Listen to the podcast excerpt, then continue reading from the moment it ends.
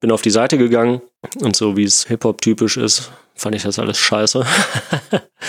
und äh, habe den irgendwie ins Gästebuch, was es damals noch gab, gegeben, äh, geschrieben und meinte so, hey, voll die Kackseite. Wenn ihr das, wenn ihr jemanden haben wollt, der sich mit dem Zeug auch auskennt, dann schreibt mir mal. Vor allem, wie man aus äh, nichts auch etwas erschaffen kann. Das war eigentlich das prägendste für mich. Diese ganze Skater, Do-it-yourself und Hip-Hop. Du kannst nur ein Teil dieser Kultur sein, wenn du auch etwas tust. Mentalität, das hat mich am meisten geprägt. Ist immer auch natürlich der Hintergedanke des äh, finanziellen Erfolges. Also ich mach mit, will das nicht romantisieren und ich will auch nicht verstanden werden als ja, die machen das einfach und die müssen ja gar nichts verdienen. Ich will und muss damit auch was verdienen. Ich kann das noch ein paar Jahre lang so machen, sicherlich. Aber irgendwann muss ich mir auch überlegen, was äh, so ein teures Hobby denn überhaupt für einen Sinn macht. Ich hatte schon Leute zu Gast, die managen, die Videos produzieren oder die die Promotion übernehmen. Jens P. Neumann macht alles davon. Er ist Manager und Tourmanager, Videoproduzent, Promoter und seit etwas mehr als zehn Jahren Labelbetreiber von Urban Tree Music and Media. Knackig, war? Auf seinem Label sind unter anderem Yael und Musa gesigned. Über die haben wir zum Beispiel im letzten Thematag Jahresrückblick gesprochen. Hört euch den gerne mal an. Über Urban Tree Music veröffentlichen außerdem Zweiersitz, Loop, Nico Gomez, OK Wedding, Peso, Shogun, Simon Groe, Spielmann in Bad Company und The Rough Cats. Im Interview klären wir, wie Jens es schafft, so viele Jobs, Projekte und KünstlerInnen zu managen. Außerdem zeichnen wir Jens Karriere nach. Die hat er als Redakteur gestartet. Bei hiphoplager.de, filmhimmel.com und reggaetown.de. Gerade dadurch hat er sich ein wichtiges Netzwerk aufgebaut. Die Namen, die wir nennen, findet ihr in den Shownotes und auf thematakt.de. Dort findet ihr auch alle anderen Folgen. Den Thematakt Podcast findet ihr überall, wo es Podcasts gibt. Spotify, Deezer, Apple Podcasts. Folgt oder lasst ein Abo da. Damit ich euch auch in Zukunft Hip-Hop-Business-Interviews liefern kann, unterstützt Thematakt unter thematakt.de slash spenden. Mein Name ist Tobias Wilinski, zu Gast ist Urban Tree Music Chef Jens P. Neumann. Viel Spaß beim Hören.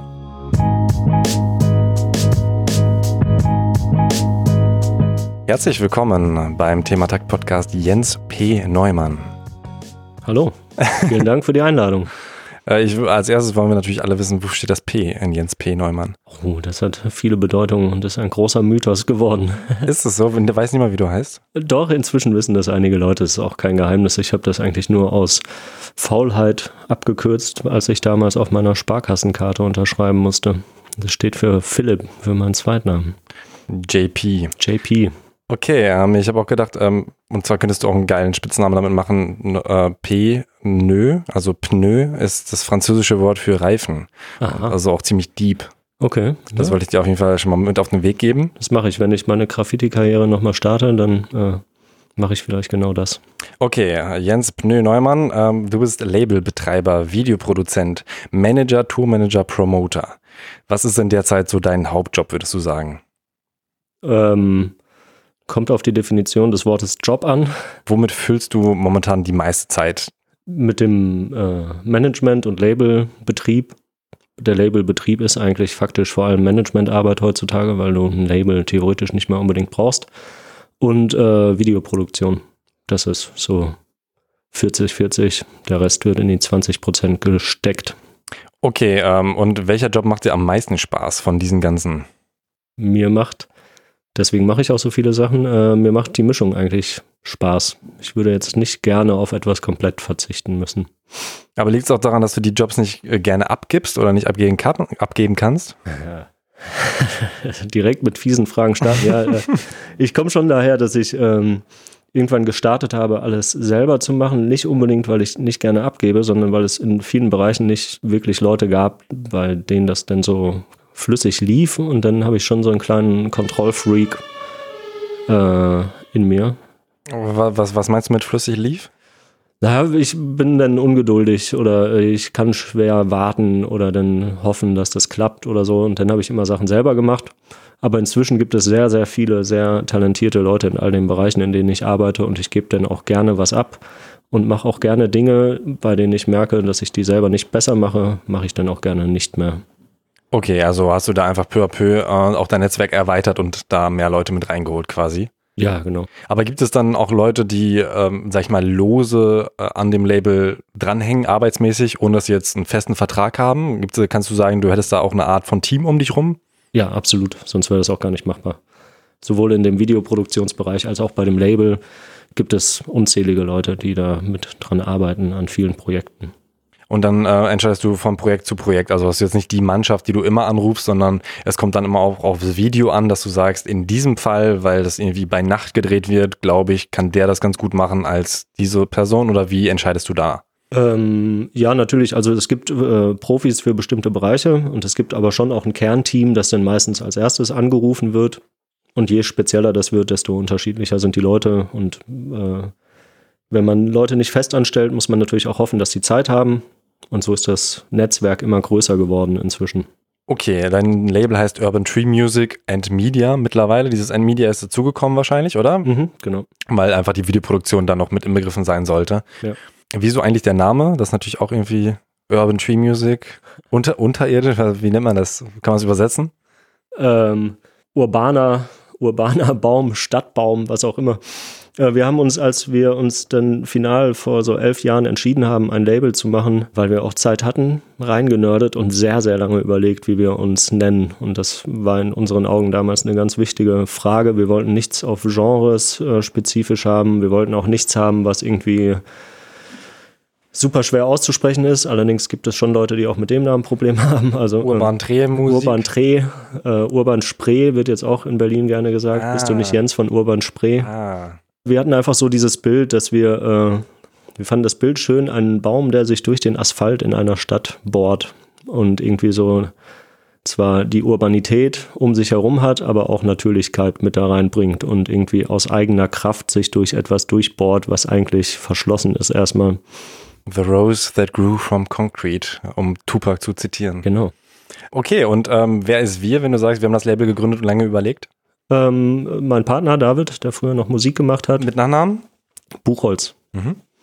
Ähm, der hat früher Musik gemacht, war selber Musiker, hat auch bei der Orga und sowas mitgeholfen, aber das war eher so das Zweitrangige. Der hat sich vor allem um Musik gekümmert und auch darum, äh, junge Künstler und Künstlerinnen zu beraten oder Bands ein bisschen mehr im musikalischen Bereich zu betreuen. Der hat aber irgendwann aufgehört, Musik zu machen und seitdem hat er sich äh, sehr krass in die Videoproduktion reingenördet, obwohl er damit gar nichts zu tun hatte. Und äh, kommen wir zu der anderen Frage zurück. Ich habe das studiert zwar, zwar auch nicht beendet, aber äh, macht das schon immer und der ist sehr schnell sehr viel besser geworden als ich da drin. Also Medientechnik hast du studiert, das meinst du, ne? Ich habe Medientechnik studiert, äh, Videoproduktion studiert, aber mache das auch seit ich 14 bin, mache mach ich Videoproduktion im Endeffekt. Okay, krass, äh, weil äh, 14, das war dann 98. Da gab es jetzt noch nicht so viel. Wie hast du denn überhaupt ein Video aufgenommen? Mit so kleinen Camcordern oder Super 8 Kameras. Ach, echt so, so, so alt. Man kennt es Ja. noch so als aus Steven Spielberg-Filmen. Ja, ja. und So. Das ist alles in der Vergangenheit. Was, was hast du dann gedreht? Ich denke an Tiere und Sachen, die sich nicht bewegen oder Tiere, ich bin in Bäume. Essen aufgewachsen, da gab es keine Tiere. äh, doch, Wildschweine gab es, ein Wildschweingehege. Ähm, ich war immer so Skater, aber ich war mit Abstand der Schlechteste in der Crew. Das heißt, meine Aufgabe war zu filmen. Ah, krass. Oder meine selbst ausgewählte Aufgabe war dann zu filmen. Und dann über das Skaten, diesen ganzen Do-it-yourself-Gedanken und dann auch über Hip-Hop sehr früh. Ich habe so mit 10 oder 11 angefangen, Hip-Hop zu hören. War immer dieser Do-it-yourself und wir wollen das selber können, Gedanke dabei. Und dann habe ich halt immer irgendwas gemacht. Und wir haben dann sehr früh solche Skate-Sachen, das, was man später dann auch so mit Jackass und so gesehen hat, das haben wir in unserem kleinen Kreis auch gemacht. Dumme Skater-Jungs vor allem, die Schwachsinn machen. Also hat Jackass euch einfach gebeitet. Wir haben das erfunden, ja. Ja. Und ähm, wie bist du dann zu Hip-Hop gekommen, wenn es auch schon so früh war? Mit 10 äh, war dann also 95, richtig? Ja, so 95, 96. Es, gibt ja so Leute, die dann immer sofort sagen können, das war mein Album. Mhm. Äh, das habe ich jetzt nicht unbedingt. Ich habe das in meiner Erinnerung, aber die ist wahrscheinlich auch romantisiert. Wahrscheinlich habe ich einfach nur Fanta 4 gehört oder so. Aber ähm, ich habe einen größeren Cousin, der sehr cool war und auch immer noch ist. und der hat mich immer so ein bisschen mit Musik versorgt. Und der kam dann irgendwann mit Hip-Hop um die Ecke. Und dann gab es so die in Essen die größeren Brüder von meinen Freunden und so, die haben dann schon die ganzen New York Sachen gehört. Irgendwann habe ich Tupac gehört, äh, was ich mich krass beeinflusst hat oder krass beeindruckt hat. Äh, und die ganzen Wu-Tang Sachen und sowas, das habe ich dann alles irgendwie rauf und runter gehört auf irgendwelchen Tapes und äh, bei Freunden, bei den großen Brüdern im Spielzimmer. Das war so der Weg. Aber du hast nie selbst gerappt oder doch? Alle haben selber gerappt. Ich habe auch gerappt, aber katastrophal schlecht. Und deswegen hast du doch lieber die Videos drumherum. Das hat sich so durchgezogen. Das, das hat sich immer durchgezogen. Dass ich habe schnell erkannt, was meine Stärken sind oder was die Schwächen von anderen sind. Und was sind deine Stärken? Äh, die Schwächen von anderen zu erkennen. ähm, nee, also ich kann so gut organisieren und so Strukturen irgendwie aufbauen und bin ausdauernd auf jeden Fall und äh, mag das sehr gerne so. Und ich konzentriere mich gerne dann auf fehlende Bausteine in so solchen Gefügen. So, ich muss mich da nicht selber unbedingt in den Vordergrund drängen oder so. Da gab es andere Leute, die das immer gerne gemacht haben und das war auch cool. Ich hatte da nie so ein Ego-Problem damit. Und das habe ich halt immer genutzt, um dann so meine Ecke zu finden und mich da eher so ein bisschen auszuleben. Und so hat sich das alles dann immer wieder weiterentwickelt. Bevor wir in deine Vergangenheit gehen und auch äh, über Videos sprechen, nochmal ein bisschen über Urban Tree Music. Ähm, du hast gerade schon gesagt, dass du ähm, einen, einen, Namen auch wolltest, der sich nicht quasi auf ein Genre spezialisierst. Ähm, was war denn überhaupt dann das Ziel mit dem Label? Weil man kann natürlich eher ein Ziel finden, wenn man sagt, ey, wir wollen das beste Hip-Hop-Label werden oder so. Ja, aber für mich gab es immer schon beste Hip-Hop-Labels. Also das klingt auch so abgeschmackt, aber es gab halt Sachen, von denen ich schon ein Riesenfan war und ich hatte jetzt nie den Ansatz, boah, ich will jetzt hier Konkurrenz von dem und dem sein, also, sondern es gab halt einfach schon gute Sachen. Für mich war das Ziel einfach, dass ich gemerkt habe, ich bin seit ich jung bin im Musikbereich unterwegs und es gibt unglaublich viel geile Musik, die nicht äh, auf der Basis von Hype funktioniert, sondern auf der Basis von Leidenschaft und Liebe zur Sache und äh, Durchhaltevermögen und einfach sein Ding zu machen. Und das, der Sache wollte ich eine Plattform bieten. Immer mit dem Gedanken, dass ich das auch mit einer großen Vision sehe. Also es geht mir jetzt auch nicht darum, so ein Spartenlabel zu sein und wir machen nur Spartenmusik und brauchen keinen Erfolg. Ich will damit Erfolg und glaube auch daran. Genau deswegen war das Genre für mich da zweitrangig, weil ich gar nicht mit Hip-Hop-Labels konkurrieren möchte. Bis heute nicht. Und wie definierst du Erfolg? Ähm, Leute erreichen und von Dingen leben können. Das ist immer wieder das Essentielle, äh, was vor dem vor allem die Musiker auch stehen. Ich kann, seit ich da aktiv im Musikbereich bin, schon immer davon leben. Hab mir das immer irgendwie erhasselt. Äh, aber zumindest die Musiker und die Bands sollten halt so schnell es geht irgendwie davon leben können, damit sie ihre Kunst weitermachen können. Wie lange dauert das im Schnitt, wenn, also wenn jetzt auf die Urban Tree Music KünstlerInnen blickst oder von mir aus auch darüber hinaus, was meinst du, ab wann sollte man dann vielleicht auch sagen, boah, das ist zu lange, vielleicht ist das Künstlersein nicht unbedingt deins? Also was ist so die, die Maximalrate vielleicht, die man aushalten sollte, dass man ins Minus äh, wirtschaftet? Das gibt's nicht.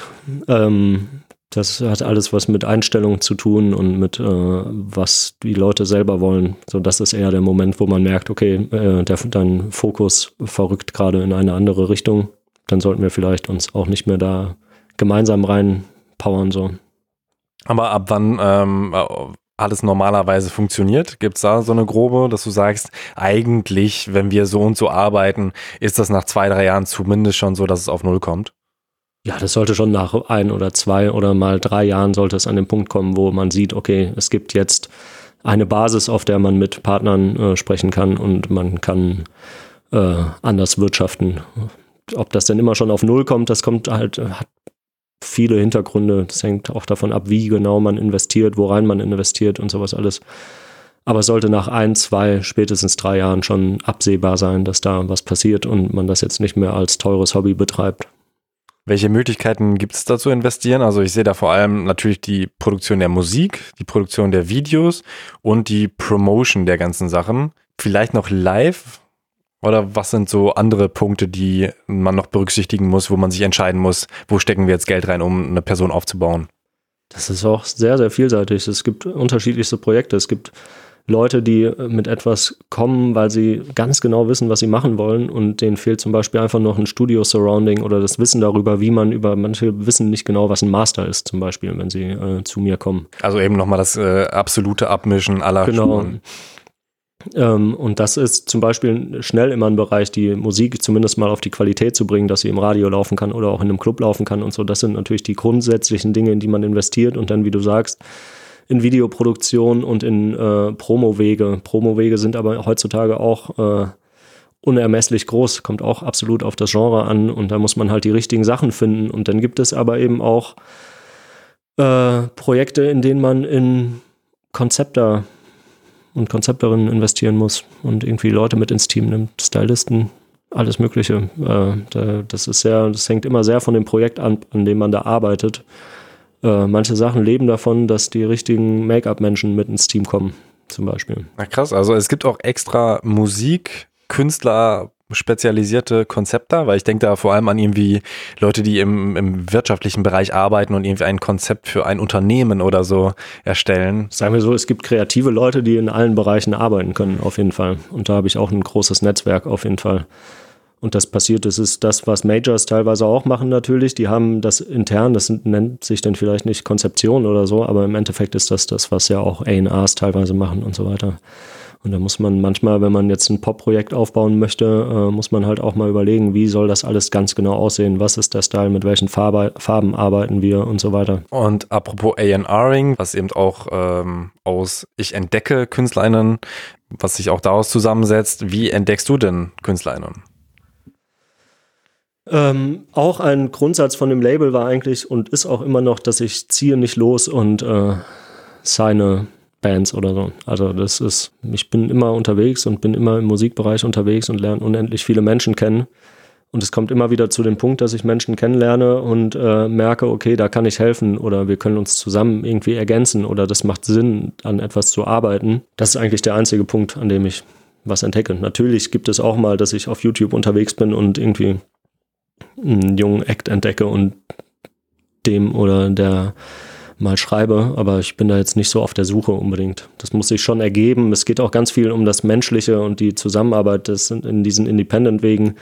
Wir machen ja vor allem Künstleraufbau die, auf diesem Independent-Weg, da muss man sich auch mögen. Da muss man auch so ein bisschen durch dick und dünn gehen können, ohne sich dann richtig hart auf den Sack zu gehen. Das ist, es wäre kontraproduktiv. Das heißt, es muss sowieso erstmal auch äh, ein, zwei Jahre muss man sich irgendwie mal kennen und beschnuppern, ob das überhaupt klar geht. Und wenn dann der Punkt kommt, dass man merkt, okay, jetzt, es macht immer noch Sinn und ich könnte nicht dich jetzt besser zu einem anderen Label vermitteln oder so, dann arbeiten wir halt erst zusammen.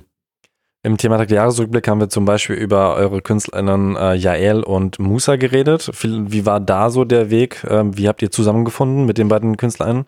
Mit äh, Jael Zi ist ein äh, Berliner, kennen ihn sicherlich noch als Drum and Bass MC, äh, ist bei Simbis Simbis ist das Vorgängerprojekt in Anführungszeichen von Kitschkrieg, äh, was Fidschi Chris und äh, Buddy zusammen gemacht haben. Zi war da der Vokalist vor allem in diesem Projekt und Simbis sind einfach alte Freunde, mit denen ich auch schon oft zusammengearbeitet habe. Und Zi hat Jael, glaube ich, in einem Club kennengelernt. Ich kenne die Hintergrundstory gar nicht. Und irgendwann meinte er, ey, ich habe da eine richtig geile junge Künstlerin. Ich sollte es mal kennenlernen, lass uns mal überlegen, ob wir das irgendwie zusammen aufziehen können.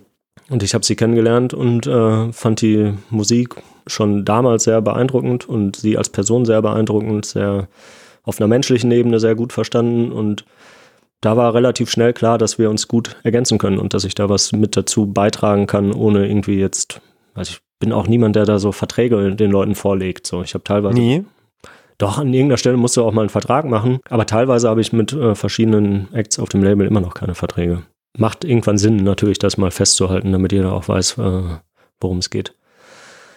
Ähm, und so habe ich sie kennengelernt. Und dann haben wir eine Weile darüber geredet und irgendwann gesagt, ja klar, lass mal die EP machen. Und dann gucken wir einfach danach, wie es weitergeht und ob wir uns verstehen und ob das Sinn gemacht hat. Und es hat Sinn gemacht und äh, sie ist dann relativ schnell ein Mensch geworden, mit dem ich sehr viel Austausch habe, mit dem ich, die mir auch viel neue, junge Musik gezeigt hat, was mich irgendwie gefreut hat und mich sehr inspiriert hat in den letzten Jahren. Und so hat sich das weiterentwickelt, dass wir, dass ich dann mit ihr zusammengearbeitet habe und bis heute zusammenarbeite, auch auf Management-Ebene.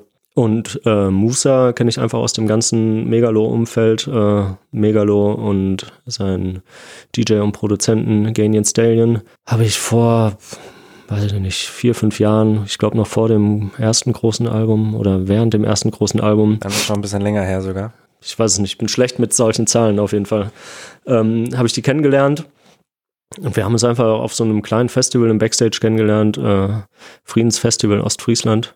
Shoutout. Äh, und wir haben uns super verstanden. Wir haben da irgendwie so halb besoffen mit einem Partner von mir die Show gefilmt. Und ja, mal, die meinten halt dann, ja, das war alles scheiße, könnt ihr eigentlich löschen. Und wir Achso, also ihr habt jetzt nicht mit Handyvideo da vorne in der ersten Reihe gestanden, sondern ihr Nee, habt nee, wir- professionell das wir waren auf dem Festival als Kamerateam äh, engagiert und haben dann auch diese Show gefilmt, obwohl wir da gar nicht mehr filmen mussten. Aber ich fand, fand und finde äh, Megalo einfach großartig. Und wir haben denen das dann angeboten und haben gesagt, ey, wir würden das hier ein bisschen filmen, wenn ihr das gebrauchen könnt. Und dann meinten sie danach, ja, könnt ihr eigentlich löschen, das Licht war ja nicht so geil und so. Und dann haben wir es uns gemeinsam angeguckt, die waren begeistert von den Aufnahmen. Das wurde dann damals für irgendein Video auch verarbeitet. Und so hat sich da dann der Kontakt so entwickelt und darüber habe ich auch Musa kennengelernt. War auch sofort von seiner Musik Fan auf jeden Fall. Und da hat es sich auch so über erstmal das Menschliche, man mag sich und alles, man kann da gut zusammen abhängen und über Dinge reden, hat sich das ergeben, dass dann, als das Album fertig war, Alan Ganian Stallion auf mich zukam und gesagt hat, hey, wir haben jetzt das Album fertig. Und dann war klar, irgendwann, okay, lass das zusammen machen, weil es jetzt keine viel bessere Plattform gibt als unsere. So, also gar nicht äh, als Bewertung gemeint, aber es war jetzt ist kein Album, was jetzt woanders viel besser rauskommen könnte oder so. Ist jetzt kein Major-Thema sofort gewesen.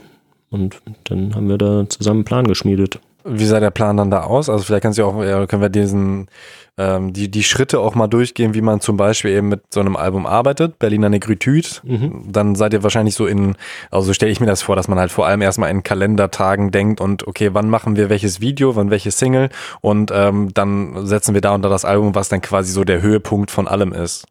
Genau, das ist erstmal das ganze logische, organisatorische. Meistens kommen die Leute auch, gerade wenn das so eine erste Zusammenarbeit ist, äh, spreche ich da jetzt auch nicht äh, in, und ist bei Musa auch gar nicht nötig, spreche ich da nicht musikalisch überhaupt mit oder so. Das heißt, er kommt mit einem Produkt zu mir in dem Fall, wo ich auch nur die Labelarbeit mache und äh, wir besprechen Zeitplan, was seine Wünsche sind.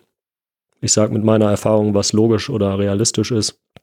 Das richtet sich dann natürlich nach vielen anderen Dingen auch. Wann kommt ein Megalo-Album, wann kommt ein BSMG-Album, wann kommt ein Ganian Stallion-Projekt raus. So, das sollte auch nicht alles irgendwie im selben Monat ungefähr kommen. Und dann findet man einen Zeitplan und überlegt sich so ein bisschen, wie sieht der aktuelle Markt aus, was macht Sinn, wie viele Singles veröffentlicht man. Jetzt gerade ist es natürlich so immer mehr so, dass man nur noch Singles veröffentlicht. So ein Album wie Berliner Negritude ist aber meiner und auch unserer aller Meinung nach ein Album, was auch als Werk funktioniert und auch als Werk rauskommen musste. So, Mhm. Deswegen haben wir halt trotzdem eine möglichst hohe Anzahl an Singles gemacht, besprochen, wie soll das wirken. Für uns war klar und äh, für Musa auch klar, dass das einfach erstmal verdammt gute Musik ist, so die natürlich auch Inhalte hat und auch wichtige Inhalte hat, aber er ist einfach ein sehr, sehr guter Rapper, ein besonderer Künstler, äh, der über seine Erfahrungen spricht, so und dass wir ihn vor allem auch so eigentlich inszenieren möchten. Und dann spricht man so darüber ein bisschen und wir haben dann auch die Videoproduktion übernommen in dem Fall, was häufig so ist natürlich. Äh, und dann strickt man einen Zeitplan und einen Plan, wie man versucht, irgendwie das greifbar zu machen für die Leute da draußen, die sich das anhören. In dem Fall kam dann noch ein äh, befreundeter Produktmanager mit ins Team. Mm, Ich spreche mit dem Vertrieb und dann legt man los. Ähm, also den Vertrieb habt ihr dann nicht selbst, sondern ihr arbeitet dann noch mit jemandem zusammen, weil das ja manchmal auch so quasi als Synonym für Label verwendet wird, ne? dass es mehr oder weniger so ein Vertrieb ist. Ja, ist es nicht. Also äh, ist auch kein Synonym. Es ist nur so, dass viele äh, Künstler und Künstlerinnen inzwischen direkt mit Vertrieben zusammenarbeiten. Das war früher eigentlich relativ ausgeschlossen. Das haben dann vielleicht die ganz Großen mal geschafft, wie so ein Sido oder ein Bushido, obwohl die auch eigentlich immer über Labelstrukturen gegangen sind. Äh, wir sind an einen Vertrieb angeschlossen, Believe Germany. Mhm. Toller Vertrieb, kann ich sehr empfehlen. Äh, Grüße an Marc Leopoldseder. zum Beispiel, Shoutout. Ähm, da sitzen Leute, die sich sehr gut auskennen in verschiedensten Genres, die haben eine super gute Infrastruktur, das ist sehr, sehr cool da alles und die kennen sich mit den Vertriebsstrukturen aus. Das könnten wir als Label gar nicht leisten, mit Amazon oder sonst wem da zu sprechen, äh, wie man da was anliefert, damit Mhm. das läuft. Budgetmäßig, wie läuft das? Also, weil ähm, normalerweise hat dann ja eben dieses, dieses Riesenlabel, das Budget, um dann so ein Video zu stemmen. Wie läuft es dann zum Beispiel im, im Fall von Musa ab? Dass man dann auch, also weil zum einen verdient er ja an ihm, zum anderen äh, stellt er dann aber eben auch ja die Rechnung für das Video zum Beispiel. Also das ist ja so ein, so ein Kreislaufmäßiges Ding. Wie äh, funktioniert das? In unserem Fall ist das, glaube ich, sehr anders als in vielen anderen Fällen. Äh, wir haben das Glück, dass wir eine angeschlossene Videoproduktionsfirma haben und wir jetzt nicht an der Dienstleistung für unsere Künstler äh, verdienen müssen oder wollen überhaupt. Da gibt es sehr viele andere Modelle, die auch alle ihre Berechtigung haben. Wir machen das aber nicht so. Also ich rede, rede nicht mit Musa darüber, ey, wenn wir das Video produzieren, dann muss meine Arbeitszeit bezahlt werden oder die Arbeitszeit von irgendwem im Team.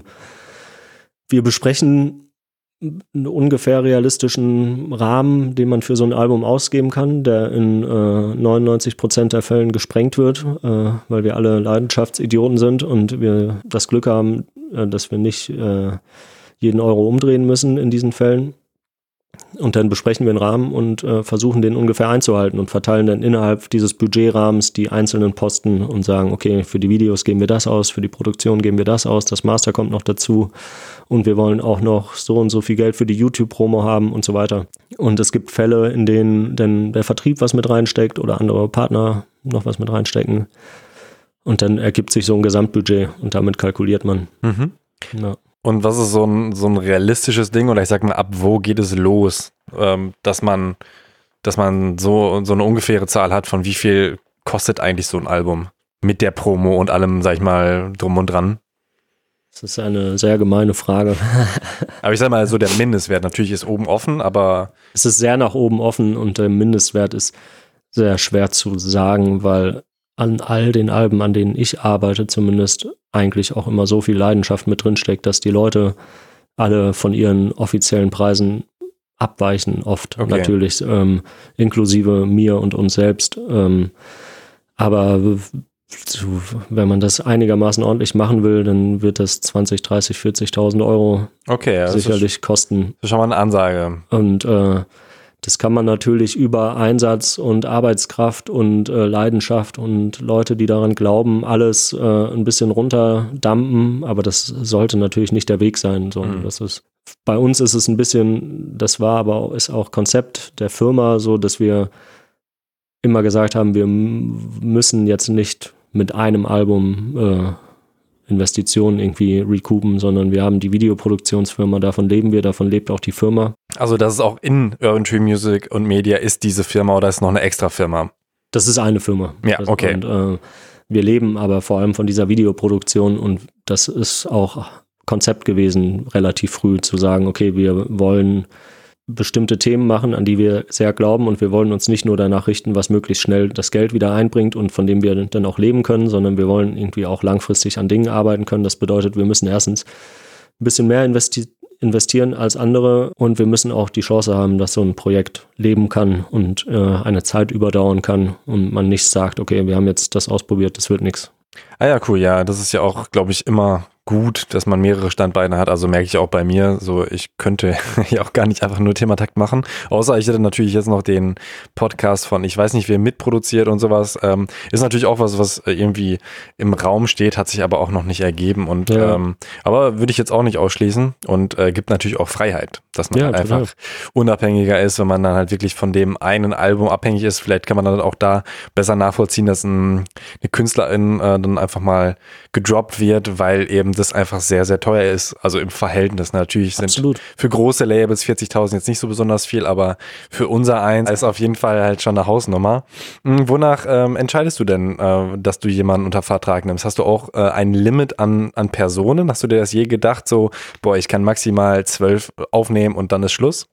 Ich arbeite, ich bin ein Mensch, der immer am Limit arbeiten muss, leider in Anführungszeichen. Äh, es gibt keine Maximalanzahl, aber ich arbeite die ganze Zeit. Ich brauche zum Glück nicht so viel Schlaf ähm, und arbeite immer und ich merke schon, äh, wenn ich absehen kann, oh krass, ich habe jetzt noch ein halbes Jahr was zu tun und dann weiß ich eigentlich gar nicht, was ich mache. Dann geht, schaltet irgendwas in mir um und ich merke, okay, ich sollte mich mal wieder umgucken. Und wie entscheidest du dann? Also ähm, eine Person kommt auf dich zu, hast du dann ähm, mehr Kriterien als finde ich sympathisch? Wahrscheinlich schon, ne? Ja, ja, na klar. Also es ist immer auch ähm, natürlich der Hintergedanke des äh, finanziellen Erfolges. So, also ich mach mit, will das nicht romantisieren und ich will auch nicht verstanden werden als ja, die machen das einfach und die müssen ja gar nichts verdienen. Ich will und muss damit auch was verdienen. Ich kann das noch ein paar Jahre lang so machen, sicherlich. Aber irgendwann muss ich mir auch überlegen, was äh, so ein teures Hobby denn überhaupt für einen Sinn macht. Okay, also das Ziel ist schon auch, ähm, das ganze Ding, die, dem, das Musiksegment erfolgreicher zu machen, als es bis jetzt ist. Genau, also finanziell erfolgreicher mhm. zu machen. Auf jeden Fall, das soll auf eigenen Beinen stehen können und das, dafür gibt es auch Pläne. Und das sieht auch alles gut aus. So ähm, und das ist Sinn und Zweck der ganzen Übung am Ende, so dass das auch von sich aus überleben kann. Und äh, wie ich das entscheide, es gibt immer mehr Leute, die gerne äh, mit mir und uns zusammenarbeiten wollen, als ich überhaupt schaffen kann. Das heißt, das ist dann eigentlich, es gibt immer permanent die Anfragen, und es gibt Leute auch im, viele Leute im Hintergrund, die ich irgendwie berate oder denen ich einfach nur auf kleinen, kleinem direkten Wege helfe oder die ich irgendwo anders hin vermittel oder so. Und da ergibt sich dann eigentlich immer das automatisch so ein bisschen. Also, dass, dass es so ein fließender Übergang ist in ich berate eine Person und ich berate die so sehr, dass ich sage, komm, ich nehme dich mit auf.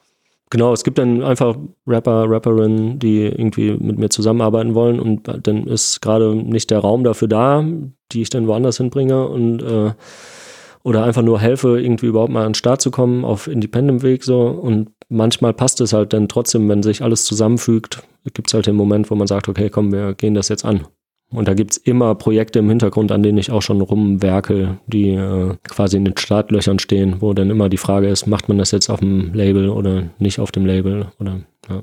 Wie behältst du den Überblick? Also ich mache das in Trello-Boards. Ich habe da relativ viele, um dann auch das optisch irgendwie mir so schön hinzubasteln und nicht irgendwie handschriftlich da irgendwas hinzukacken, was ich nicht lesen kann. Ja, äh, Asana also auch so, ein, so eine App, so, so die, ähnlich. die Abha wo, wo man To-Do-Listen und so mit erstellen kann. To-Do-Listen, unendlich viele To-Do-Listen, die ich nicht mehr durchblicke, aber aber ohne wäre es noch schwieriger wahrscheinlich. Ohne würde es gar nicht gehen. Und dann Asana-Boards und regelmäßige Meetings und immer kurzfristig viel Verständnis füreinander und immer kurzfristig entscheiden, was sind die nächsten Schritte, wie können wir weitermachen, was muss jetzt passieren und dann Asana, E-Mails, To-Do-Listen.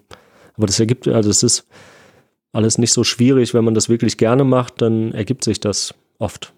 Äh, auf dem Label sind derzeit, korrigiere mich, wenn ich wen vergessen habe, Zweiersitz. Loop, Musa, Nico Gomez, Okay Wedding, Peso, Shogun, Simon Groe, Spielmann in Bad Company, The Rough Cats und Jael. Mhm. Managst du denn alle davon? Nein. Ähm, wie entscheidest du, wie dein Management zusammenkommt oder, oder auch nicht?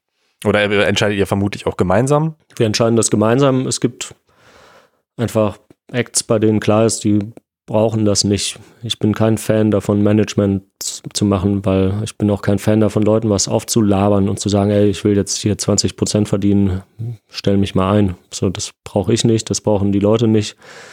Es gibt Leute, bei denen das Sinn macht. Ich kenne selber meine Grenzen sehr gut. Ich weiß auch, was meine Möglichkeiten sind und äh, bin da immer, das ist auch ein fließender Prozess und ich handle eigentlich immer im Sinne des Produkts am Ende so. Und bei manchen, in manchen Fällen macht das Sinn, in manchen Fällen klappt das auch gut und in manchen Fällen macht das gar keinen Sinn.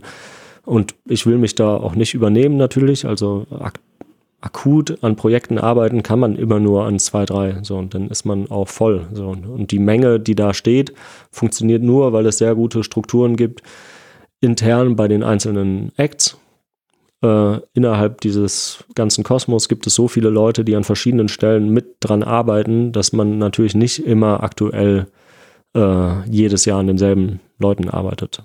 Wen managst du denn davon? Also bei wem würdest du dich als Manager bezeichnen? Aktuell ähm, ist es vor allem die 50-50 Crew, bei denen ich das sehr aktiv mache. Ähm, und Zweiersitz beim OK Wedding äh, in abgeschwächter Form oder ist das aber eigentlich auch eine Managementaufgabe? Hm, was habe ich jetzt vergessen? Loop, Musa, Nico Gomez, Peso, Shogun. Simon. Nico Gomez mache ich viele Managementaufgaben, da gibt es aber zum Beispiel auch nichts Vertragliches. Ja, das war es eigentlich. Und nochmal zu diesem Management-Deal, da hast du ja gerade gesagt, 20 Prozent, das ist so das Standardding, dass man sagt. Ja, das ist die, die Klischeesumme, die äh, man immer in den Raum wirft. Also das heißt, wenn, wenn ich jetzt zu jemandem gehe, der sagt, ich will 30 Prozent, dann sollte diese Person schon extrem erfahren und gut sein. Ansonsten ist es ein bisschen viel. Äh, unser Anwalt findet unsere Verträge allesamt äh, zu, zu schwach und zu nett. Ach so, okay. Ähm, das ist, hängt einfach richtig krass davon ab, was man da macht. Und also ich denke, wenn, wenn man zu jemandem geht und äh, die Person hat irgendwie, bringt dir einen unglaublichen Vorteil im Musikbusiness und nimmt 40 Prozent, mag das seine Berechtigung haben. Ich wäre immer vorsichtig. Ich glaube auch nicht, dass äh, junge Musiker und Musikerinnen als allererstes Management brauchen. So. Das ist ein komischer Mythos. Was brauchen sie denn vorher? Energie, Leidenschaft, äh, eine Vision, Hunger, äh, Kunst, ein Team um sich herum, Leute, die da mit dran wirken, hilft schon mal.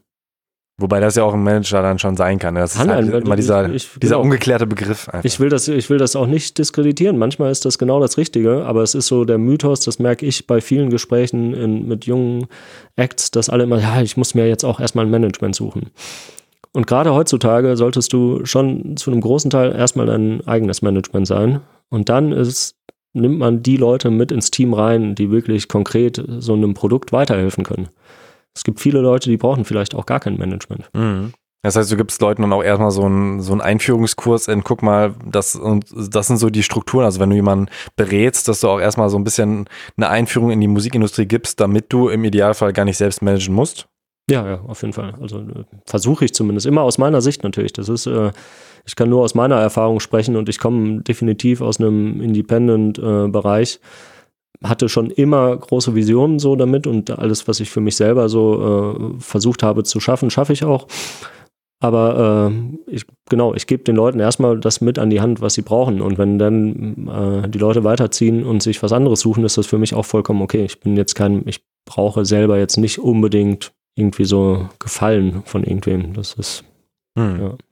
Äh, mit Marc Leopoldseder habe ich eben auch über diese A&R-Tätigkeit gesprochen und da meinte er schon, also wenn du als Künstlerin noch keinen Insta-Account hast, dann wird's schwierig. Äh, ist es auch für dich ein Kriterium? Wie sind da schon die bisherigen Zahlen oder würdest du auch unter Umständen so ein ganz, ganz blutjunges Talent unter Vertrag nehmen, was äh, vielleicht noch gar nicht äh, vom Namen her existiert? ja, würde ich machen, definitiv. Wenn ich da was drin sehe und das passt alles auf allen Ebenen, aber da muss halt vieles zusammenkommen. ne? Aber ein Insta-Account ist für mich jetzt kein Kriterium für eine Zusammenarbeit. Aber sicherlich wäre das einer der ersten Moves, dass man sagt, äh, mach dir mal gefälligst einen Insta-Account, weil ich bin selber kein riesen Fan von Instagram. So, ich bin, also ich bin süchtig danach wie alle. Äh, Also Menschen. doch ein großer Fan. Aber ähm, ich verstehe Leute, die das jetzt nicht so natürlich Intus haben, sich damit zu beschäftigen. Aber natürlich ist das eins der wichtigsten Tools und äh, egal, wo man anklopft und egal, was man macht, werden Leute sich erstmal damit auseinandersetzen. Gibt es denn Interessenkonflikte? Also wenn du ja eben auch mit so vielen Leuten arbeitest, dass du zum Beispiel irgendeine Kooperationsmöglichkeit hast, aber eben nur für eine Person und dann quasi entscheiden musst, hm, welchen von den ganzen gebe ich jetzt quasi diesen oder jenen Deal? Noch nie. Okay, krass. Ist auch sehr unwahrscheinlich, dass das passiert, weil ich gar nicht, ich arbeite nicht mit zwei ähnlichen Acts zusammen. Das ist für mich vollkommen uninteressant. Ich arbeite auch nicht parallel mit vielen Leuten im selben Stadium an Projekten. Also es ist relativ unwahrscheinlich, dass jemand kommt und sagt, hier, wir brauchen jetzt einen Künstler oder eine Künstlerin und der oder die bekommt 10.000 Euro äh, und dann muss ich mich da entscheiden. Das passiert eigentlich nicht. Okay, ähm, Booking machst du aber nicht, ne? Das ist fast das Einzige, was nicht deins ist.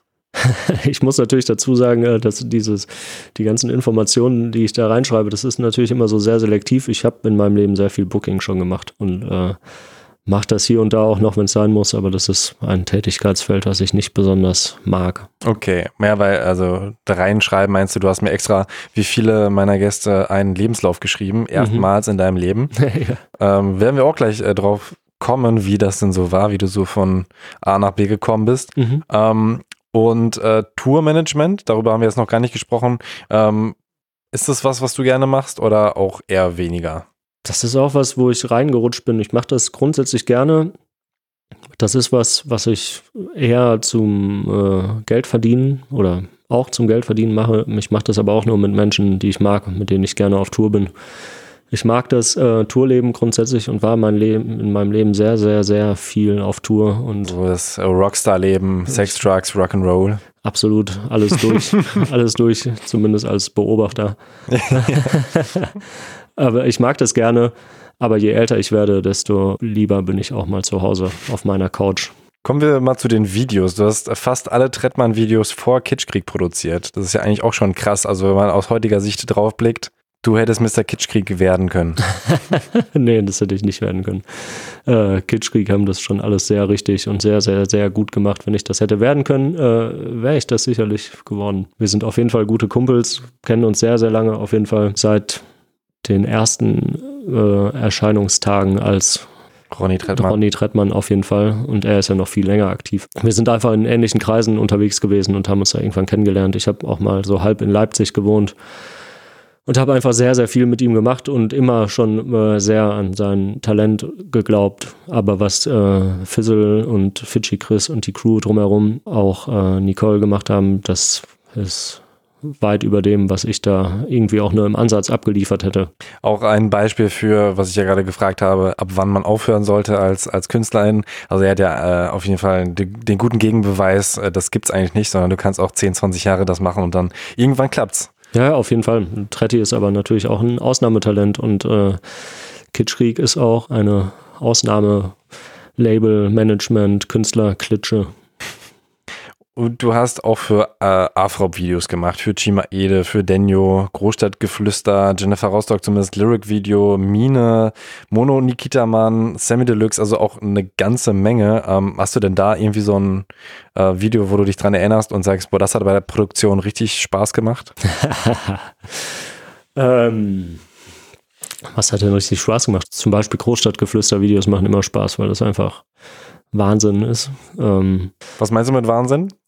Großstadtgeflüster, das sind halt immer, ich weiß nicht, ob du die Videos kennst, das sind ja äh, Spaßprojekte eher. So, das macht auf jeden Fall immer Spaß. Das sind tolle Menschen und äh, das ist ja eigentlich losziehen und Großstadtgeflüster Wahnsinn einfangen. So, das, das macht immer Spaß. An sich macht das aber eigentlich meistens Spaß. Ich habe mich irgendwann aus den aktiven Produktionen rausgezogen, weil es zu viel geworden ist einfach und ich mich mehr auf diese Label-Management-Tätigkeit konzentrieren wollte. Aber wenn ich so zurückdenke, die besten Sachen irgendwie sind dann eher so, also das, woran ich mich wirklich gut erinnere, sind kleine Sachen. So für Kobito äh, habe ich ein Video mit ihm in Schottland gedreht und das sind schöne Sachen. Im irgendwo. Schottenrock. Und Im ich- Schottenrock, Ich, ich sehe ihn ja. wehend im Wind. Wir sind, nee, ja, im Wind war es tatsächlich. Wir sind im Dezember dahin geflogen und Oh. wollten eigentlich in den Highlands drehen, waren aber katastrophal schlecht vorbereitet. Meine Freundin hat mir auch einen Vogel gezeigt und dann sind wir nur auf so einen Hügel. Die Schotten haben uns ausgelacht dafür, äh, wie sehr wir gelitten haben. Weil es so windig war und die Angst hatte, drunter zu fallen. Ja, ja, wir sind da hoch und hatten ein Zelt dabei und wollten eigentlich so Survival-mäßig in den Highlands drehen. Haben uns das definitiv zugetraut. Wir sind die ersten, den ersten Tag dann da hoch. Auf so einen Hügel, wie gesagt. Ich nenne den Namen nicht, weil dann gibt es noch mehr Häme. äh, nein, ich weiß den Namen nicht mehr. Er Äh, hat nicht mal einen Namen, so klein war ich. ja. Sind da hoch und dann äh, wollten wir da übernachten und am nächsten Tag so möglichst früh losziehen. Und nachts wurden wir so geweckt davon, ich zuerst mit äh, schmerzenden Füßen, weil es so kalt war. Und der Wind äh, hat äh, das Zelt so einmal über uns flach gedrückt. und dann habe ich äh, Kobito geweckt und wir haben so um 4 Uhr nachts dieses Zelt abgebaut und hatten das Gefühl, wir sind die absoluten Survivor und richtig krass. Und wir haben gerade, wir sind gerade so dem Tod von der Schippe gesprungen. Sind dann irgendwie so auf die andere Seite von dem Hügel, wo es windgeschützter war. Und als so der Morgen graute, äh, kam uns so eine, sagen wir mal, 50, 60-jährige fitte Frau entgegengejoggt, die denselben Weg, den wir am Tag vorher in fünf, sechs Stunden da hoch gemacht haben, um äh, gerade so zu überleben, hat sie als Morgenspaziergang, ist sie mal da eben so lang gejoggt. Das war sehr schön zum Beispiel. Da erinnere ich mich gerne dran zurück. Die nächste Frage wäre auch gewesen nach der größten Herausforderung beim Video. War es das schon oder gab es noch eins, was dich mehr gefordert hat? Ja, das sind meistens Herausforderungen. Irgendwas ist immer eine Herausforderung. Kleine Budgets sind eine Herausforderung, weil man dann aus wenig Geld und wenig Möglichkeiten viel rausholen muss. Und große Budgets sind auch wiederum eine Herausforderung, weil da sehr, sehr viel parallel passiert und es trotzdem am Ende immer zu wenig Geld ist für das, was man eigentlich machen möchte. Das ist immer eine gesamte Herausforderung auf jeden Fall. Es gibt, es hat, gibt jetzt kein Video, was mich da irgendwie krass geprägt hat. Das ist einfach eine witzige Geschichte. Und wie hast du dir das Ganze drauf geschafft? Also was sind so, ähm, so Eckpunkte, wo du sagst, das war auf jeden Fall wichtig, neben dem, äh, du hast schon als Kind gefilmt und äh, wahrscheinlich auch das, das Studium, was dir so ein bisschen was gegeben hat. Aber was ähm, würdest du aufstrebenden Leuten auch gerade als Tipp geben? Immer machen vor allem. Also machen und ausprobieren und äh, sich die Zeit nehmen und auf Leute hören und lernen und von Leuten Dinge abgucken. Nicht egozentrisch sein und sich selber zu geil finden, sondern bemerken, wenn Leute vor einem sitzen, die einem was er erklären können oder erzählen können. Und zuhören und dann ausprobieren und machen und äh, hungrig sein. Das ist eigentlich immer das, was am meisten hilft. Und das war auch für mich das Allerwichtigste. So, ich habe halt immer dann irgendwann gefilmt und hatte nie die Vision, ich werde jetzt Videoproduzent oder so. Das ist zufällig passiert. Es gab dann irgendwann Leute, die gefragt haben, hey, du filmst doch die ganze Zeit, mach doch mal ein Musikvideo für mich. Und das Musikvideo ist natürlich aus heutiger Sicht totaler Schrott. Aber trotzdem war es äh, das, was halt irgendwie dazu geführt hat, dass ich dann irgendwann äh, in dem Freundeskreis noch ein anderes Musikvideo gemacht habe. Und man darüber lernt und man ganz viel über Erzählweisen lernt und vor allem, wie man aus äh, nichts auch etwas erschaffen kann. Das war eigentlich das prägendste für mich. Diese ganze Skater, Do-it-yourself und Hip-Hop, du kannst nur ein Teil dieser Kultur sein, wenn du äh, auch etwas tust. Mentalität, das hat mich am meisten geprägt. Ja, ging mir auch so. Also ich war auch früher der Erste mit so einer Digitalkamera. Äh, mit 16 hatte ich die, glaube ich. Äh, ich weiß noch nicht, ob, ob noch früher. Aber da haben sich Leute dann auch immer drüber lustig gemacht, äh, weil ich die halt immer dabei hatte. Ich hatte auch groß genug Taschen, immer ein iPod dabei, immer die Kamera, immer, immer alles mega voll und habe dann auch immer alles Mögliche dokumentiert. Leider sind die Sachen dann irgendwann mal verschütt gegangen auf Festplatten. Aber es war auf jeden Fall auch ein, auch ein Teil des Running Gags, dass ich immer alles fotografiert und gefilmt habe. Ja, ja habe ich auch gemacht. Bei mir gibt es noch alles, aber alles in Kisten ohne Ende Material. Wo hast du denn, würdest du sagen, Fehler gemacht bei Videoproduktionen? Also auch vielleicht nicht so dieses äh, aus heutiger Sicht war das Kacke, sondern äh, du könntest durchaus sagen, ja, das sollte man einfach, das kann man durchaus vermeiden. Ein Fehler ist auf jeden Fall, sich zu sehr unter Wert zu verkaufen, weil das macht einem nur selbst Stress und äh, schadet dem Produkt am Ende auch. Also man tut eigentlich niemandem einen Gefallen.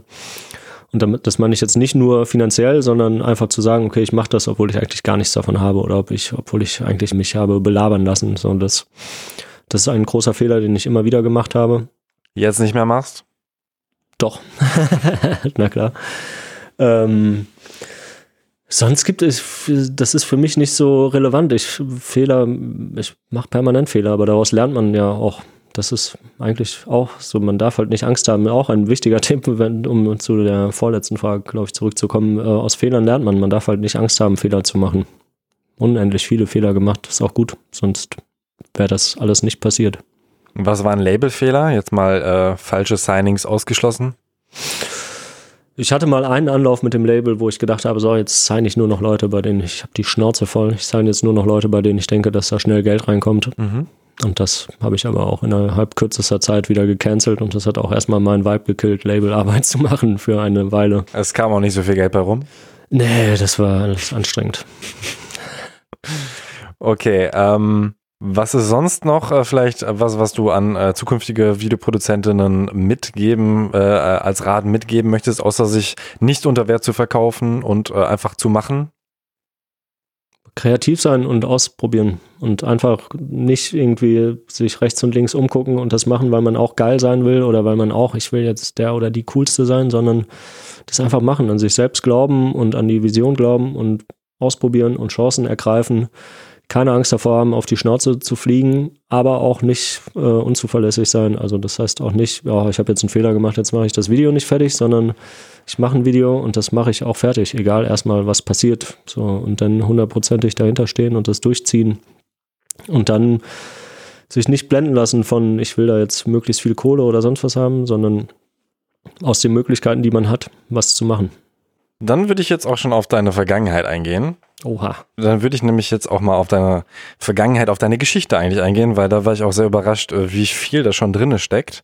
Und zwar bist du schon 1999 ungefähr, das heißt mit 15 knapp, bei hiphoplager.de Redakteur, Projektleiter und Moderator gewesen. Ja. Was genau war denn diese Seite? Ich kenne sie, ich, ich weiß nicht, ob ich damals da drauf war, vielleicht, aber wahrscheinlich sogar nicht. Ja, die hat keinen äh, bleibenden Eindruck hinterlassen. Ich bin immer mal der, äh, auf der Spur der Geschichte und versuche herauszufinden, wer sich noch daran zu äh, erinnern kann. Das war einfach, ähm, wir haben irgendwann ähm, Internet zu Hause bekommen und ich habe Hip-Hop, ich hätte fast gesagt gegoogelt, aber das war, glaube ich, Meta Gerd oder so. Oder du hast was. einfach Hip-Hop und dann .de dahinter eingegeben. Ja, sowas. Alles ausprobiert. Äh, Ich war total auf dem Hip-Hop-Film und habe das geliebt und habe äh, das bisschen Internet, was es 99 oder 98, ich weiß es auch nicht, wann das genau war. Es hatten auf jeden Fall noch nicht alle Internet zu Hause, bei weitem nicht. Hm. Ähm, das halt gesucht und dann bin ich auf diese Seite gestoßen und habe mir das dann so durchgelesen. Äh, war so Deutschrap-mäßig, vor allem Stieber Twins und äh, RAG, die Ruhrpott-Sachen und sowas fand ich alles geil. Viele Sachen, die es auch heutzutage gar nicht mehr gibt. Weil du auch da noch in Essen gelebt hast, ne? Genau, da habe ich in Essen gelebt. Das fand ich alles super geil, aber auch viele Ami-Sachen und bin auf die Seite gegangen. Und so wie es äh, Hip-Hop-typisch ist, fand ich das alles scheiße. und äh, habe den irgendwie ins Gästebuch, was es damals noch gab, gegeben, äh, geschrieben und meinte so, hey, voll die Kackseite. Wenn ihr, das, wenn ihr jemanden haben wollt, der sich mit dem Zeug auch auskennt, dann schreibt mir mal und habe irgendwie meine T-Online-Adresse da reingehauen. Und dann war das zum Glück äh, ein netter Mensch, der dahinter gesteckt hat und hat gesagt, ja, voll geil, wir brauchen auf jeden Fall Unterstützung, macht doch mit. Weißt du noch, wer das war? Ähm, Axel, Weiter? hieß der, äh, Guckelsberger. Axel Okay. Guckelsberger. Also kein, ist, ist nicht mehr im Bereich wahrscheinlich, ne? nee, nee, der ist äh, IT erfolgreich. Müsst ihr ihn mal guckeln. Guckeln. Ja. Gab's doch schon Guckel. Momentan leider nicht helfen, weil dein Smartphone im Flugmodus ist. Ja, das ist vorbildlich. Ah, du hast ein Android und wenn du okay Google sagst, dann kommt das. Genau. Hm, ich dachte, wir waren doch gerade nicht, gerade nicht bei Siri. Okay, crazy. Genau, der hat mir eine- eine E-Mail geschrieben und mich eingeladen mitzumachen, was ich total flashig fand und äh, erstmal versucht habe geheim zu halten, dass ich ein kleiner Junge bin. und dann, das war vor allem damals eine äh, große Textdatenbank, die angefangen hat, redaktionelle Arbeit zu machen. Und zu der Zeit, ich will auch nicht lügen, aber zu der Zeit gab es, glaube ich, rap.de noch nicht. Das ist dann so aus diesem ganzen Homeground-Umfeld ja entstanden, wenn ich mich richtig erinnere. MC gab es natürlich schon. Und wir haben Texte abgetippt ohne Ende. Es gab aber dann zu der Zeit auch schon relativ schnell so eine Urheberrechtsfolge. Hm. Und dann gab es ein Riesenforum, eine Riesen-Community, wo halt sich immer mehr Rap-Leute gesammelt haben und kleine Crews da irgendwie ihre Text-Battles gemacht haben. Irgendwann kamen dann auch Teile davon, haben dann auch die RBA gegründet. Das kam, damit hatte ich nichts zu tun, aber das kam alles so aus diesem riesen Online-Umfeld, was da dann da so aktiv wurde. Alles in IRC-Chats, äh, wo dann auch viele von den jetzigen was, äh, was ist ein IRC? äh, IRC, äh, lass mich nicht. Boah, also es war damals so ein Chatprogramm einfach, wo Nicht man. ICQ. Nee, nee, nee. ICQ gab es dann auch erst irgendwann. IRC war so ein Chatprogramm, wo man eigene Bots programmieren konnte und so. Ich war nie der, der Techniktyp. Ich Okay. war eher der Musikliebhaber. Aber da gab es dann so eigene Chaträume und so. Und da sind auch viele, wenn ich mich richtig erinnere, habe ich da auch das erste Mal so die ganzen jetzigen Hip-Hop-Redakteure, die man so kennt, äh, waren da, glaube ich, auch einige aktiv. Ralf Teil und Co. äh, können da, glaube ich, mehr zu sagen, was da passiert ist. Da war ich zu klein. Aber was waren denn dann deine Aufgaben? Du hast dann auch schon Interviews gemacht oder noch nicht? Genau, ich habe relativ schnell angefangen, Interviews zu machen, obwohl ich natürlich keine Ahnung davon hatte, wie das äh, geht oder was man, worauf man da achten muss und so. Aber habe halt alle Crews und äh, Leute, die ich geil fand, irgendwie angeschrieben. Ich äh, müsste selber recherchieren, wen ich da alles interviewt habe und was ich da so genau gemacht habe. Das ist im Wahnsinn, den ich äh, die Jahre darauf gemacht habe, irgendwann aus meinem Gedächtnis gestrichen worden. Weil du zeitgleich auch in den Filmhimmel.com gekommen bist. ja, genau. Also das, das war, hat sich ja wirklich überschnitten, außer du hast dich mit den Daten vertan. Doch, doch, das hat sich so ein bisschen überschnitten. Beides gleichzeitig gemacht und du hast dann auf einmal über Filme ge geschrieben, weil du das Film auch geil fandest. Genau, ich war riesen Filmnerd. Bin ich, also Nerd bin ich nicht mehr, ich liebe aber immer noch Kino und Filme. bin da nicht mehr aktuell, weil ich die Zeit auch gar nicht habe. Aber ich war riesen Filmnerd und der Programmierer, äh, das war so ein damals, keine Ahnung, er war elf oder zwölf oder so und er konnte halt Websites programmieren und dann hatte ich die Idee, egal, lass doch was ähnliches einfach für Filme machen, was wir hier gerade für Hip-Hop machen. Mhm. Dann habe ich dieses Filmhimmel.com gemacht. Und da, da waren dann auch andere Leute, die du dann irgendwie angeleitet hast schon? Also weil äh, du warst ja eben auch da in der Leitung bei hiphoplager.de nicht oder auch? Nee, hiphoplager.de war das Ding von Axel. Ich hab, der hat aber allen Leuten Freiräume gelassen. Jeder konnte da so ein bisschen machen, nicht was man will, aber er hat das schon geleitet und den Überblick gehabt und auch die Vision für diese Seite gehabt. Äh, und hatte auch auf jeden Fall natürlich äh, entgegen meiner Gästebuchvermutung deutlich mehr Plan von Hip-Hop, als ich das hatte. Aber ich konnte da halt, wenn ich ein Interview machen wollte, habe ich halt ein Interview gemacht und äh, wir haben dann so kleine Jams mal ver veranstaltet und so. Weißt du noch, wen du interviewt hast? keine Ahnung, alles, was damals ähm, rum unterwegs war. Royal Bunker Sachen, so. Ach so. Zu der Zeit hatte ich sehr viel Kontakt immer mit Steiger auf jeden Fall. Wenn ich mich richtig erinnere, das, das war so, das ging dann irgendwann los, diese ganze Royal Bunker Hype. Dann saß ich immer bei meiner Mutter am Esstisch und habe die neuen Royal Bunker Päckchen ausgepackt. Mit den besten Pressetexten, die es gab. Ja, wirklich? Ja, super. Steiger, wenn Steiger die geschrieben hat, waren auf jeden Fall immer gute Pressetexte. Und es waren auch immer wahrscheinlich Textinterviews, ne? Was anderes gab es da noch nicht. Ja, ja, das waren Textinterviews, bis man, ich hatte dann irgendwann auch diesen Camcorder natürlich immer noch so und habe dann da auch Interviews gemacht. Den Camcorder als äh, Audioaufnahmemöglichkeit einfach genutzt Mhm. und das dann abgetippt. Viele Sachen waren aber auch per Mail. So dann 2000 oder 2001 war das Splash damals auch in Chemnitz. Da habe ich dann ein paar Leute interviewt, habe aber auch einige Interviews auf jeden Fall verkackt, weil ich äh, mich betrunken habe Mhm. und dann irgendwie nicht, ich glaube, ich weiß gar nicht, ob das Fuhrt war, der dann da war und den ich unbedingt interviewen wollte. Und das habe ich verpennt. Oh. Also Entschuldigung, wenn, wenn man das noch hört und die Leute nachtragend sind. Und ähm, da hast du dann mal nicht dokumentiert, weil das wäre ja auch geil, wenn du da irgendwie Filme von hättest. Nee, nee, da habe ich nichts dokumentiert. Okay. Und dann, also ich springe jetzt ein bisschen fixer, aber ich glaube, da kam auch das, das größte Ding dann eigentlich, war dann reggaetown.de. Was dann auch sich mit filmhimmel.com leicht überschnitten hat, was du dann aber wahrscheinlich auch aufgrund dessen aufgegeben hast, ne? Genau, ich habe immer so ein bisschen, weil diese Sachen sind auch nicht, äh, Hip-Hop-Lager ist aus meiner Liebe zu Hip-Hop, also nein, Hip-Hop-Lager ist nicht aus meiner Liebe zu Hip-Hop entstanden, aber meine Mitarbeit daran ist aus meiner Liebe zur Hip-Hop-Musik entstanden. Filmhimmel ist eigentlich dann schon so entstanden, weil ich dachte, boah geil, lass doch mal machen, wenn wir schon jemanden haben, der programmieren kann, äh, Websites programmieren kann. Ich habe da ja auch kein WordPress, soweit ich mich erinnere, oder ähnliche Sachen gab es einfach nicht. Da wurde das noch alles so kompliziert mit diesen Datenbanken und diesem ganzen Schrott dahinter. Und äh, das wollte ich einfach nutzen. Und mit demselben Typen habe ich dann auch angefangen, diese Reggae-Sache zu machen. So ein bisschen, weil ich zu der Zeit ein Hip-Hop-Tief hatte. Und äh, wie war das denn? Also es war so 2005, hast du im reggaetown.com gestartet, äh, reggaetown.de. Genau, das habe ich auch so ein bisschen aus einer logischen Überlegung eher gestartet. Ich fand Reggae schon cool. Hip-Hop ist tot, hast du gesagt. Nee, das habe ich nicht gesagt. Es lebe der Reggae. Nee, nee. Mich hat Hip-Hop ein bisschen genervt. Ich komme in Essen, bin ich schon viel mit Gewalt in Kontakt gewesen und auch mit äh, zwielichtigen Menschen und so. Und ich fand das nicht so richtig, in den ersten Zügen fand ich es nicht richtig nachvollziehbar, warum Hip-Hop plötzlich äh, gewaltverherrlichender wurde, in meinen Augen. Den Sprung habe ich nicht so ganz geschafft, weil es für mich immer eher eine Gegenbewegung dazu war. Ein, zwei Jahre später habe ich das natürlich schon viel mehr äh, verstanden. Wa- Aber Was hast du daran verstanden, würdest du sagen? Nein, dass es genauso ein künstlerischer Ausdruck ist und auch sein darf und das auch gut ist und dass das nicht irgendwie äh, negativ sein muss. Aber so die ersten Grundzüge davon haben mich irgendwie dann so ein bisschen davon weggeschoben, Hm. irgendwie.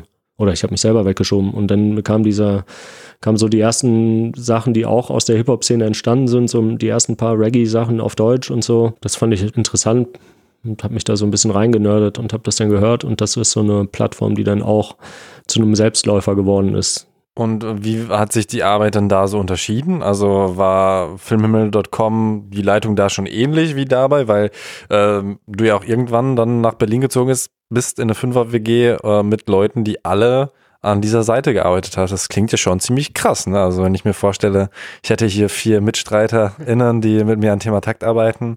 Halleluja. Also. Ja, das war, ähm, wir waren so eine kleine Enklave. So die Reggae-Szene ist natürlich nochmal was ganz anderes. Da gibt es verschiedene äh, Sparten. So, wir waren schon sehr in der äh, Sparte von Künstlern und Künstlerinnen unterwegs die äh, Musik am Mikrofon gemacht haben. Es gibt natürlich da auch noch die gesamte Soundsystem-Kultur und alles drumherum, was ähnlich wie das in der Hip-Hop-Szene auch damals war. Äh, nicht unbedingt die DJs und Sounds haben nicht unbedingt deutschsprachigen Reggae gerne aufgelegt, sondern die haben gerne das Original aufgelegt. Das war ja im Hip-Hop-Bereich, als ich da reingekommen bin, genau dasselbe Ding. So, und da war ganz selten mal, wenn Style Wars gekommen ist, hat er dann halt so die ersten paar für mich wahrnehmbar deutschsprachigen Sachen gespielt. Ansonsten waren das englischsprachige Partys.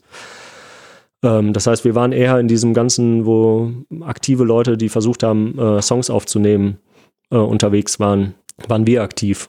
Und da waren wir aber so eine kleine Enklave, die dann relativ eng zusammengearbeitet hat und schon versucht hat, mit einer Vision das irgendwie auf ein neues Level zu heben. Aber man muss auch sagen, das hat nicht funktioniert. Also, es war sehr hippie-mäßig und sehr so Weltverbesserer-mäßig gewesen und auch geblieben. Also, gab auch Licht, äh, Lichtpunkte. Was waren dann die, die Lichtpunkte, Lichtblicke? Lichtblicke, nicht Lichtpunkte. Ja. Es gab einfach auch gute Leute. So, also als Ronny Trettmann gekommen ist, war relativ schnell klar, also der war, kam auch aus dieser Szene heraus. Der kam aber von einem Soundsystem eben, als, äh, wo er als MC aktiv war, hat aber noch viel früher auch schon einen deutschsprachigen Dancehall gemacht äh, bei einem Label aus Leipzig. Und das war definitiv klar, so, okay, das ist jetzt was Spannendes. So, und dann gab es schon ein paar deutschsprachige Leute, die auch interessante Sachen gemacht haben. Aber so, daraus ist bis heute jetzt keine große Szene von aktiven Artists entstanden oder so. Kannte man Raff schon als Reggae-Künstler oder erst als er mit Rap angefangen hat? Den habe ich so am Rande immer mitbekommen, weil er auch mit einem befreundeten Label äh, aus Österreich kooperiert hat. Aber das hatte nicht so, das hatte noch weniger Bewandtnis für die Reggae-Szene als die anderen mhm. Reggae-Artists. Das war schon Hip-Hop vor allem. Okay.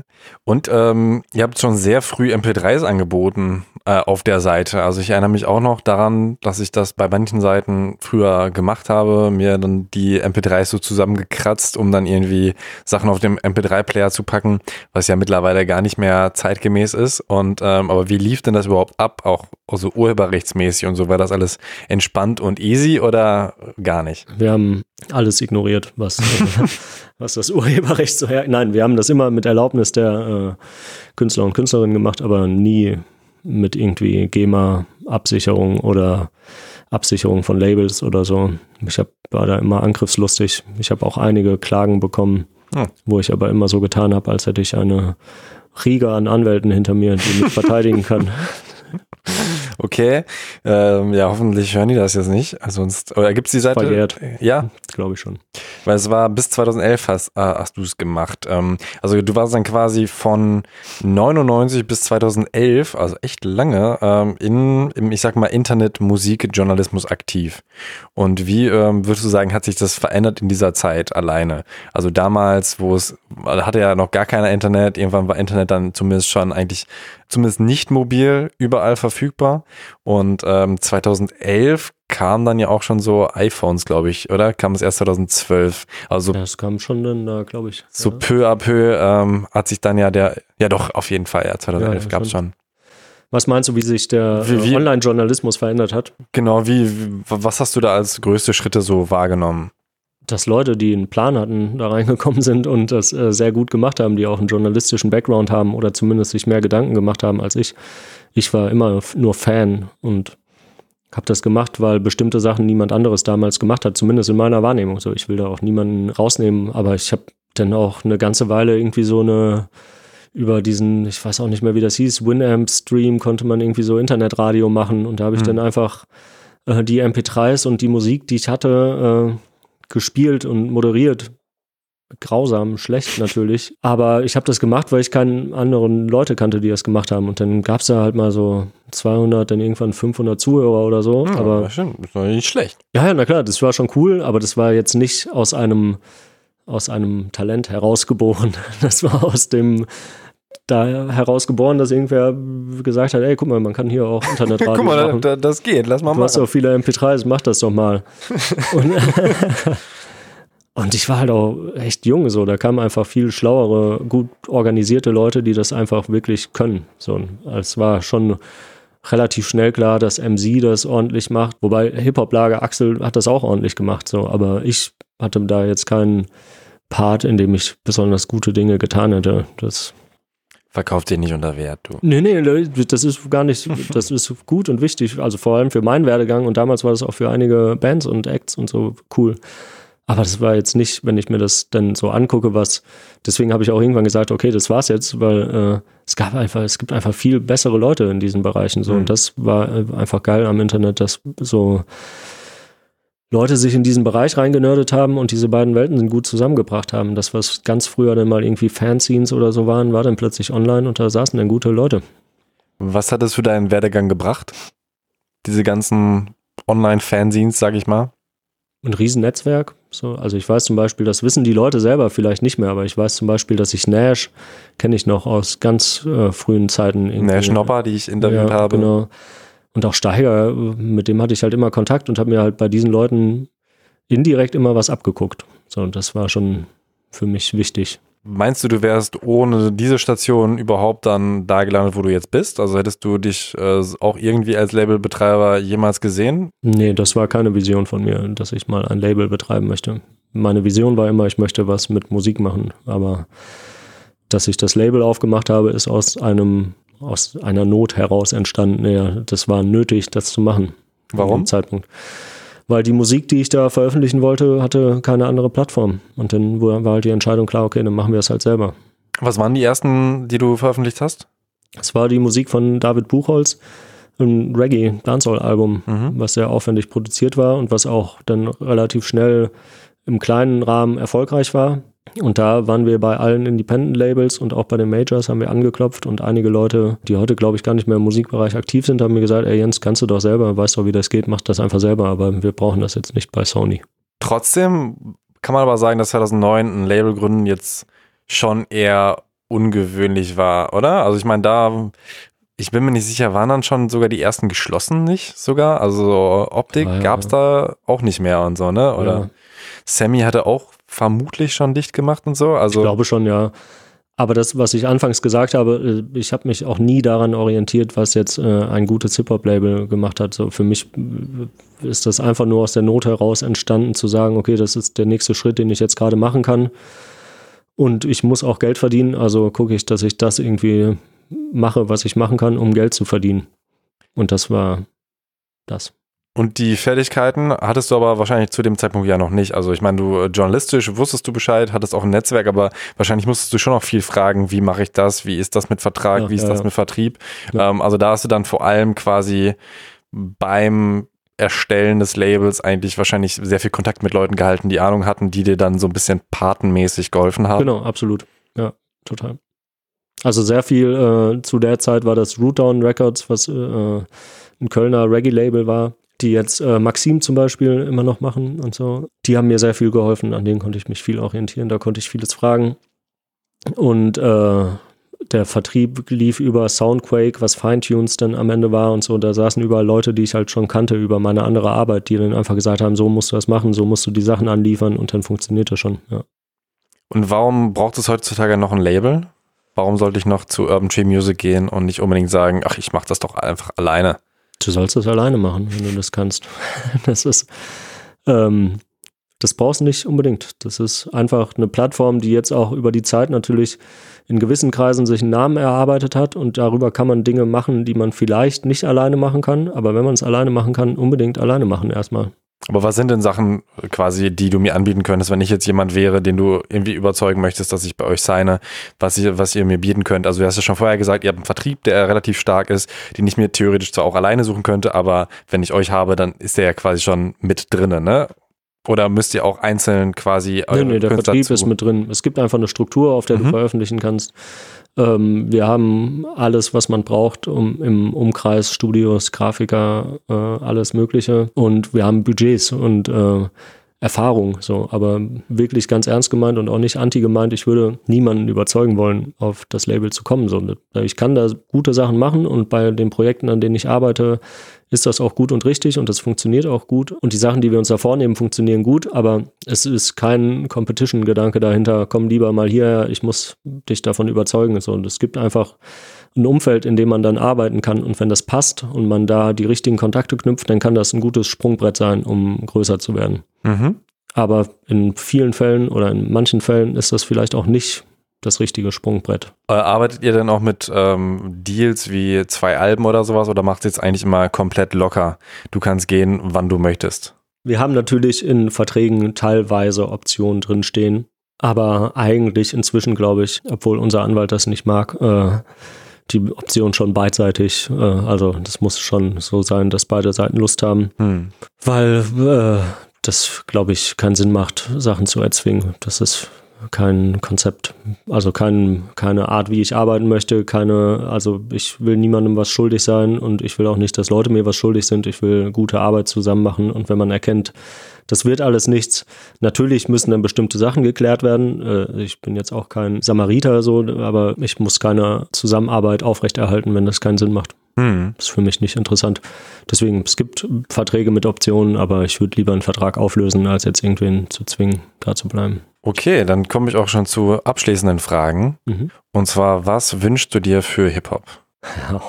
für Hip-Hop muss man sich momentan, glaube ich, nicht so viel wünschen. Das ist, ich fand, ich hatte viele Downphasen mit Hip-Hop in meinem Leben schon, aber ich finde es sowohl international, auf europäischer Ebene, aber auch auf deutscher Ebene gerade eigentlich so spannend, wie ich es selten fand. So, also ich bin gerade total beeindruckt, was da alles geht und wie viel ich selber entdecken kann, obwohl ich mich schon immer in viele Sachen rein nörde und alles konsumiere, was es gibt.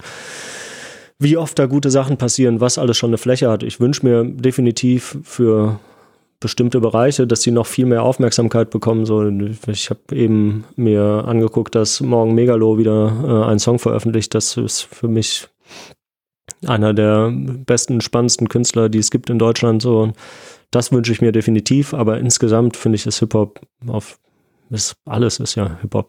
Also es ist, gibt ja kaum noch was, was äh, nicht irgendwie Hip-Hop infiziert ist. Es gibt vielleicht noch Schlager, so, aber selbst die fangen ja an, mit Hip-Hop-Acts zu kollaborieren oder sich ihre Texte von äh, Hip-Hopern schreiben zu lassen. Ja, das mache ich wahrscheinlich schon ein bisschen länger. Ja, ähm, aber es wird immer mehr auf jeden Fall. Und was wünschst du dir für dich selbst? Ähm, ich wünsche mir, dass ich das weitermachen kann. Ich habe äh, mache das jetzt schon sehr, sehr lange, was ich mache und das lief alles gut. Und ich habe erst seit ein, zwei Jahren mal angefangen, überhaupt zu hinterfragen, was ich da so wirklich mache und wie lange ich das noch machen möchte und habe gemerkt, ich möchte das eigentlich nichts anderes machen und ich wünsche mir, dass das einfach so weiterläuft und ich mir da nicht zu viele Sorgen machen muss, ob das weiterläuft. Und für Urban Tree Music? Dass es weiter Sinn macht, das zu betreiben. Wenn das keinen Sinn mehr machen würde, würde ich es äh, schließen wahrscheinlich. Aber ich wünsche mir, dass das weiterhin äh, dafür sorgt, dass gute Menschen zusammenfinden, die irgendwie zusammen gute Musik und Kunst veröffentlichen wollen und können. Ja, vielen Dank. Wenn du nicht noch irgendwas hinzufügen möchtest, dann bin ich durch. Ich möchte nichts hinzufügen. Vielen Dank dir. Ja, danke Sehr Jens schön. P. Neumann, aka Pnö. Pnö, genau. Ich wollte gerade sagen, was war nochmal der Name? Ja, ich hoffe, es hat dir Spaß gemacht. Sehr viel. Vielen Dank. Voll gut. Lange nicht mehr so äh, ausführlich darüber gesprochen, was ich mache. Ich kenne Jens P. Neumann schon seit vielen Jahren, aber als er mir seinen Lebenslauf geschickt hat, war ich doch ein bisschen baff. Dass er so viel gemacht hat und schon als Teenie angefangen hat zu filmen und Projekte zu leiten, ist krass. Fand es auch witzig, Parallelen zu meiner Geschichte zu erkennen. Ich habe mir auch schon recht früh eine Digitalkamera gekauft und die auch für Audioaufnahmen benutzt. Um für die Schule zu lernen, habe ich den ganzen Stoff eingesprochen, auf meinen iPod gepackt und so lange gehört, bis ich den Scheiß irgendwann auswendig konnte. Und so wie Jens P. Neumann sich finanzielle Unabhängigkeit für Urban Tree Music wünscht, so wünsche ich mir das für Thema Takt, den Hip-Hop-Business-Podcast, den ihr gerade hört. Ihr könnt mich dabei unterstützen. Folgt Thematakt auf Facebook, Twitter, Instagram und abonniert den Podcast auf Spotify, Deezer oder Apple Podcasts und bewertet ihn. Ihr könnt auch PayPal öffnen und paypal.me slash Thematakt eingeben, um mir direkt ein paar Taler zu schicken. Noch mehr Möglichkeiten seht ihr unter thematakt.de slash spenden. Mein Name ist Tobias Wilinski. Ich danke euch fürs Zuhören und bis bald. Thank you.